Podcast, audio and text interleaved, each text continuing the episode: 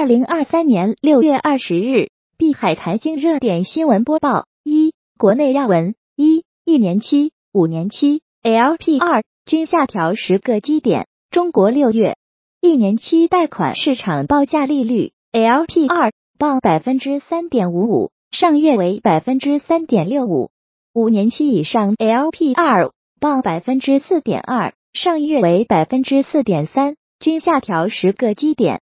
二、五年期以上 LPR 下降十个基点，一百万元房贷三十年减少二点一万元。最新一期贷款市场报价利率 LP 二出炉，五年期 LP 二下调至百分之四点二，此前为百分之四点三。如以商贷额度一百万元，贷款三十年等额本息还款方式计算，此次 LP 二下降十个基点。月供减少五十八点五四元，累计三十年月供减少二点一万元。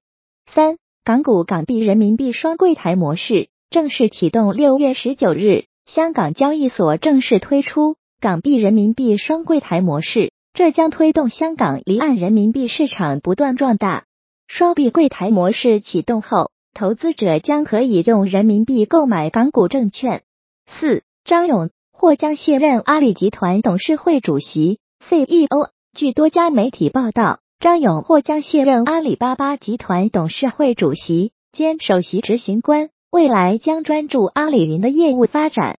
五、马云，阿里电商应该回归淘宝。阿里巴巴创始人马云召集淘天集团各业务负责人，开了一场小范围内的沟通会。在马云看来，接下来是淘宝而不是天猫的机会，阿里电商应该回归淘宝。二、国际新闻：一、巴菲特增持日本五大商社，巴菲特旗下伯克希尔哈撒韦公司宣布，正继续增持日股，已通过全资子公司将其在日本五大商社的平均持股比例提高至百分之八点五以上。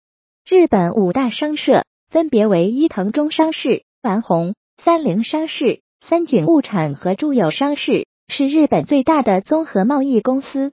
二，史上最大客机订单记录被刷新。当地时间周一，空客公司获得了航空史上最大的飞机采购订单，将向印度电缆航空 Indigo 出售五百架 A 三二零 neo 载体喷气式飞机。三，卡塔尔与阿联酋互相重开大使馆。当地时间六月十九日。阿联酋和卡塔尔宣布，即日起恢复两国驻对方外交代表机构。四极端热浪侵袭印度北部，现已造成近一百七十人死亡。据印度媒体周一报道，自上周晚些时候以来，由于遭遇热浪袭击，印度人口最多的两个邦已有近一百七十人死亡。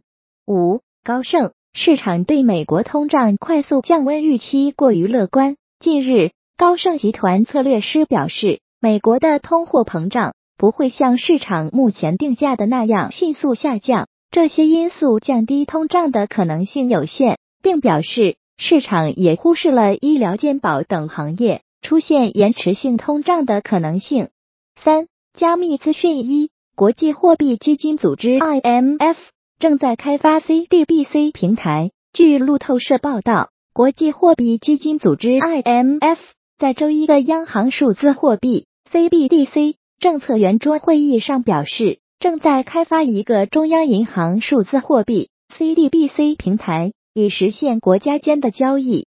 二、英国加密货币稳定币法律在议会上议院获批，英国议员投票通过了一项新法案，该法案可以将加密货币视为该国的受监管活动。上议院周一批准了金融服务和市场法案 （FSMB），这意味着该法案将进入付诸法律之前的最后阶段。